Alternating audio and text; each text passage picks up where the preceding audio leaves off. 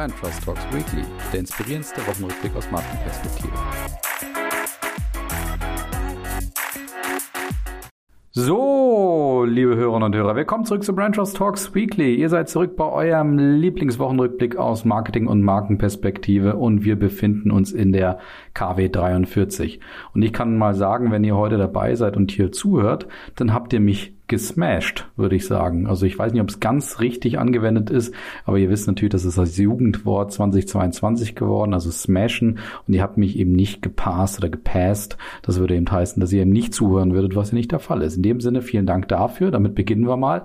Und es kommt natürlich nachher nochmal als Fundstück wieder. Ihr wisst wahrscheinlich schon, worum es geht. Aber wir starten jetzt mal rein. Und damit starten wir wie immer hiermit. Die Marketing-Themen der Woche.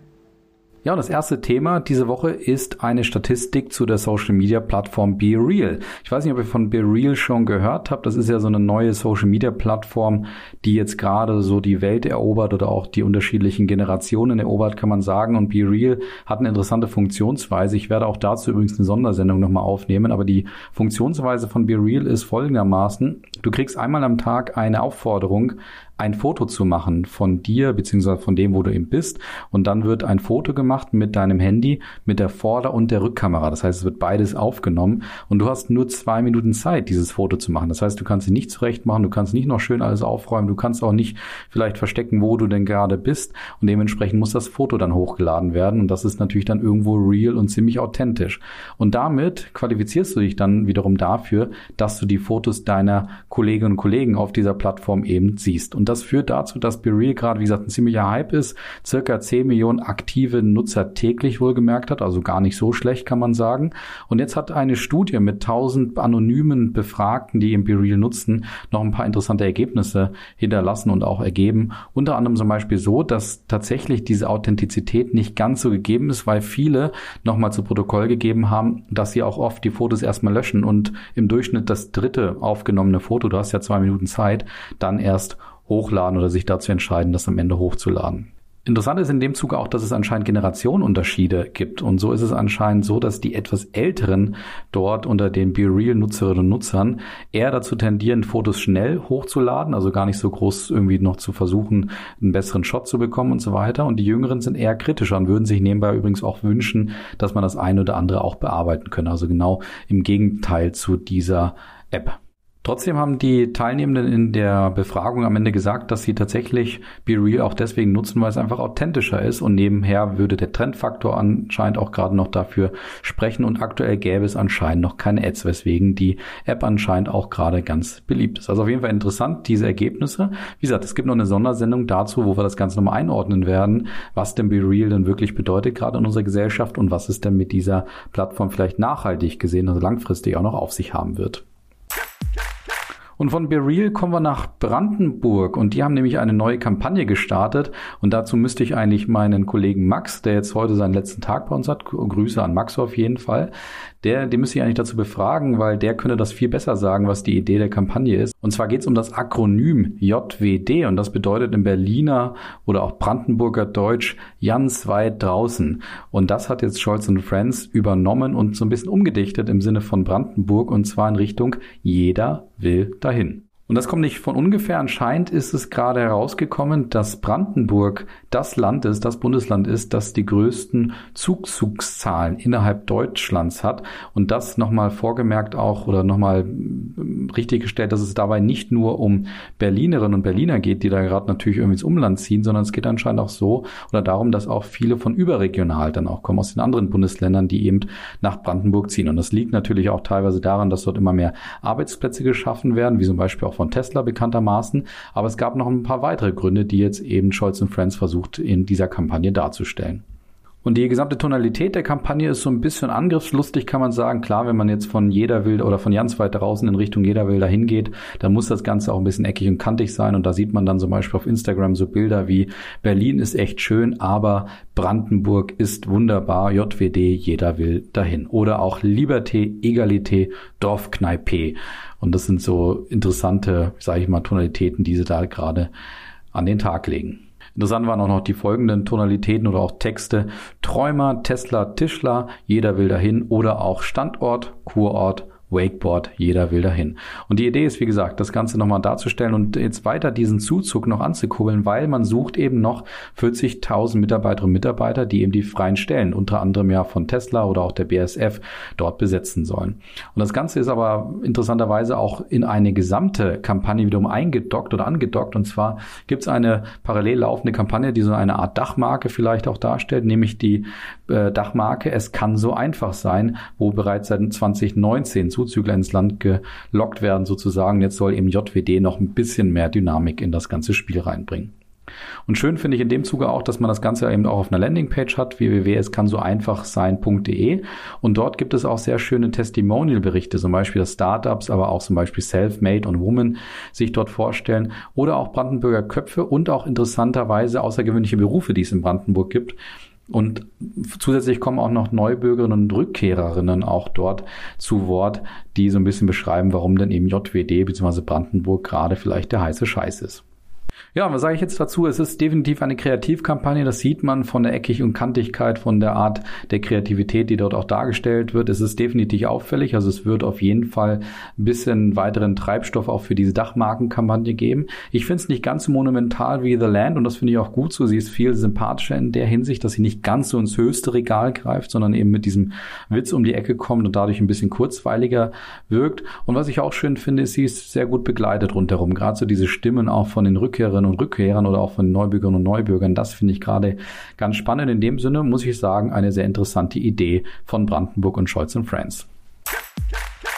Ja, beim dritten Thema sind wir beim Thema Pizza angekommen. Da sind wir bei Gustavo Gusto, dem bekannten Startup oder Scale-Up, was ja gerade so den Pizza- und auch Eismarkt revolutioniert, habe ich auch schon ein paar Mal zu Gast gehabt. Und die haben jetzt wieder eine neue Pizza ins ja, Sortiment aufgenommen. Und das ist jetzt nicht direkt eine völlig neue Marke, beziehungsweise auch vor allen Dingen auch nicht eine völlig neue Linie, wo sie in ein anderes Sortiment neben Eis und Pizza eben reingehen, sondern es ist einfach eine weitere Pizzalinie. Und das hat einige auch überrascht, muss man sagen, die es ein bisschen kritisch gesehen haben und gesagt haben, ja, warum kommt jetzt da nicht ganz was Neues, sondern nur eine Produktlinie. Und zwar gibt es jetzt sozusagen luftige Pizzen von Gustavo Gusto, die einfach etwas kleiner sind, also nicht mehr so knapp 30 Zentimeter, sondern so 24,5 Zentimeter im Durchmesser. Und dort gibt es nochmal 14 Sorten. Und diese ganzen Pizzen erinnern natürlich so an den neapolitanischen Trend, den wir gerade so in den Pizzabuden überall haben. Also sehr luftig, eher klein, manchmal sehr ölig. Und genau das wollen man, äh, möchte man bei Gustavo Gusto jetzt ein bisschen imitieren und auf diesen Trend auch aufspringen. Und ich persönlich finde das eine ziemlich gute Idee. Also ich bin da eher nicht so bei den Kritikern, weil sie zeigen dadurch wirklich ihre Kompetenz und sagen, ja, wir können eben Pizza sehr gut und dann müssen wir natürlich auch in, in die unterschiedlichen Linien reingehen, die es ja nun mal in dem Pizzabereich gibt. Und dass man da natürlich gerade so diese Nährbodenthemen nutzt oder die nutzt, die gerade im Trend sind, ist natürlich sehr schlau. Und das bestätigt einfach, dass sie in die Tiefe gehen, dass sie diese Kompetenz dafür haben und auch den Trend nutzen. Was ich auch sehr schön finde, ist, sie bleiben selbstständig, auch was das Verpackungsdesign angeht. Sie bleiben also bei einer Pizza, beim Pizzasortiment und haben einfach eine zusätzliche Linie entwickelt, was man zwar sieht, dass es um eine andere Linie geht, eben um diese luftigen Pizzen, aber trotzdem ganz deutlich ist, dass es nach wie vor um Gustavo Gusto geht. Das heißt, da bleibt man sehr schön selbstähnlich. Und ich finde es eben, wie gesagt, gerade ganz gut, dass sie nicht flüchten vor dem eigenen Sortiment und irgendwie jetzt Kuchen und Co. machen, wobei ich nicht ausschließen will, dass wir das vielleicht schon irgendwo machen, sondern dass sie schön bei Pizza bleiben. Und deswegen bin ich gespannt, ob demnächst vielleicht auch eine American Pizza kommt, aber vielleicht passt das auch gerade nicht ganz so gut zu Gustavo Gusto.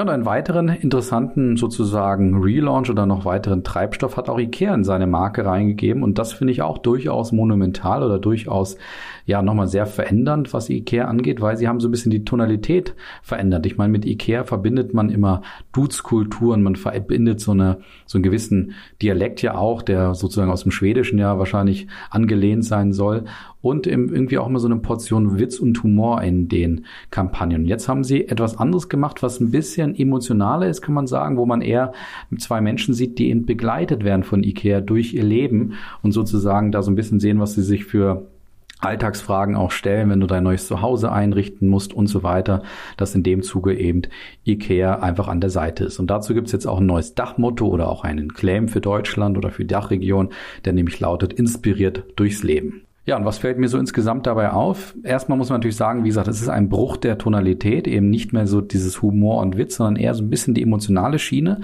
Aber was ich sehr schön finde, ist, sie bringen den Begleiter sehr gut rüber und ich finde, sie sind in dem Bereich auch glaubwürdig, weil am Ende ist es, glaube ich, so, dass Ikea jemand ist, der dich begleitet. Wenn so neue Meilensteine im Leben anstehen, erstes Haus, erste Wohnung, äh, Umzug aus dem Elternhaus in die Studentenbude, was auch immer, da denkt man, glaube ich, relativ schnell, wir müssen mal zu Ikea fahren und in dem Sinne passt das sehr gut. Es ist natürlich irgendwie schade, dass diese, Kamp oder diese Kante weg ist, dieses humorvolle etwas weg ist, aber ich finde, es passt grundsätzlich zum nächsten Schritt oder zumindest zu dem Schritt, den sich oder zu dem Status, den sich IKEA in, in Deutschland oder auch in der Dachregion natürlich erarbeitet hat.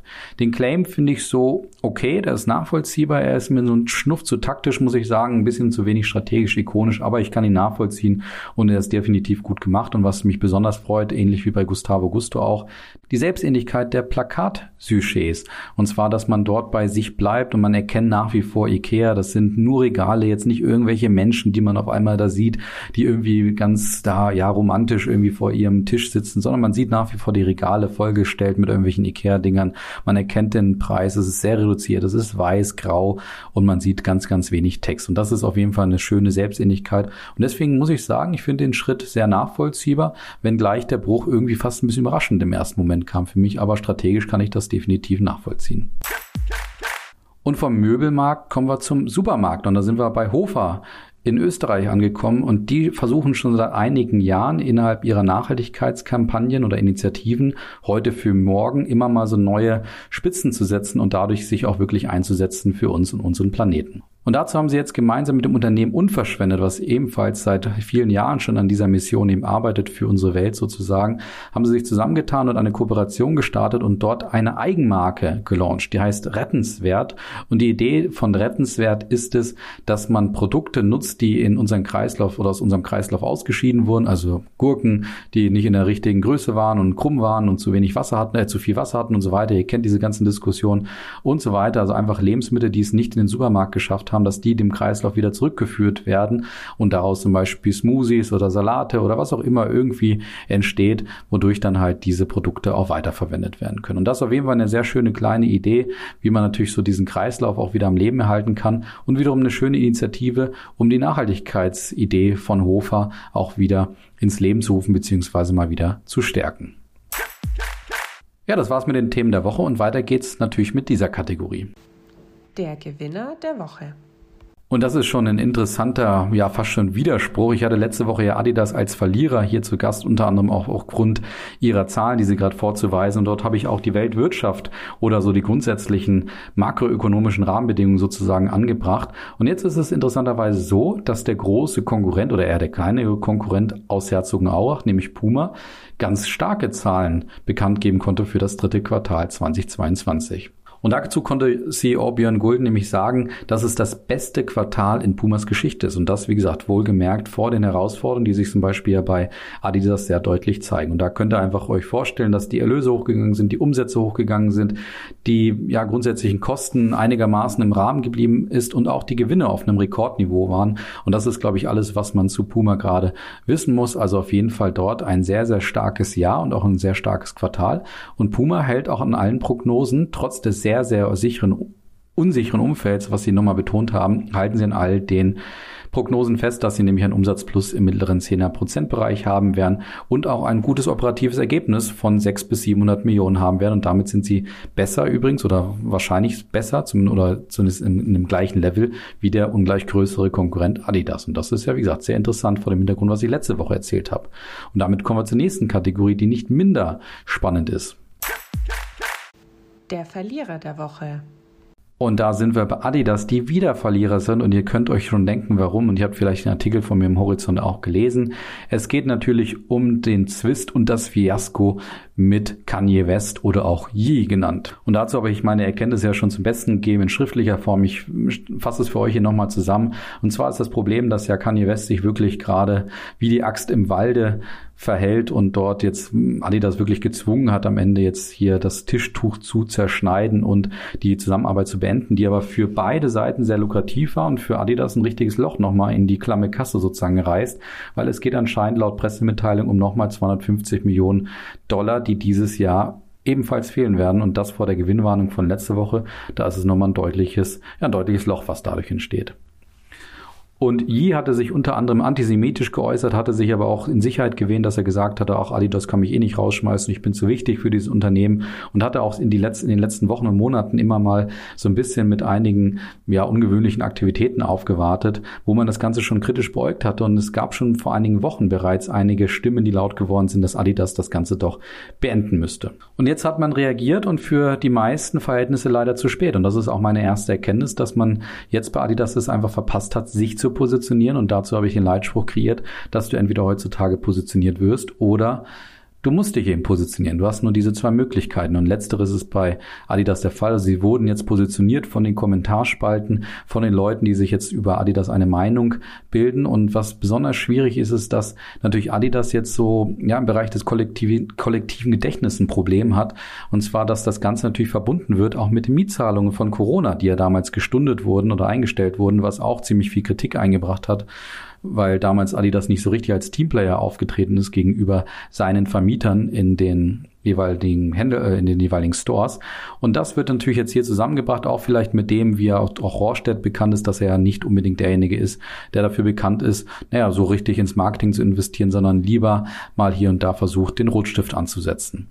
Und damit wird jetzt aus diesem kleinen oder ziemlich großen Fiasko dann schon so langsam eine Kante, die man vielleicht mit Adidas auch in Verbindung bringt. Der zweite Punkt, den ich kritisch finde bei Adidas, ist die fehlende proaktive Krisenkommunikation, auch Moderation. Das haben auch einige Marken in den letzten Wochen oder Monaten, wenn es mal schwierig wurde, auch besser gemacht als Adidas. Und dieses sich nicht trauen, einfach authentisch, auch ehrlich mal zu kommunizieren und das alles immer über Anwälte und Pressemitteilungen und Börsennews und Ad-Hoc-Meldungen und so weiter zu machen, das finde ich ein bisschen ungewöhnlich. Und da finde ich, muss man sich und kann man sich heutzutage auch mehr trauen, weil ich glaube, die Menschen dort draußen können erstens damit umgehen. Sie gutieren das Ganze auch. Und ich glaube, sie finden es auch wirklich sympathisch in dem Moment. Das heißt, es kann wirklich zu Sympathiepunkten führen. Und die dritte Erkenntnis ist natürlich das, was ich letzte Woche schon gesagt habe, nämlich, dass das Thema Kooperation nichts ist, was man auf die leichte Schulter nehmen sollte. Man sollte genau überlegen, mit wem man sich sozusagen ins Bett legt oder vielleicht einfach auch nur die Ehe eingeht in dem Zuge. Und das war bei Kanye West und Adidas am Ende finanziell erfolgreich. Insgesamt muss man sagen, haben die beiden Marken, glaube ich, nicht so richtig gut zusammengepasst. Und deswegen zeigen sich jetzt vielleicht auch hier die negativen Effekte und auch die Risiken einer Kooperation. Weswegen ich auch letzte Woche schon darauf hingewiesen habe. Bei Kooperation muss man genau überlegen, ob man diesen schnellen Erfolg wirklich möchte oder lieber auf die nachhaltige Art und Weise setzt, nämlich die nachhaltige und systematische Markenführung. Und damit kommen wir zur letzten Kategorie. Die Fundstücke der Woche.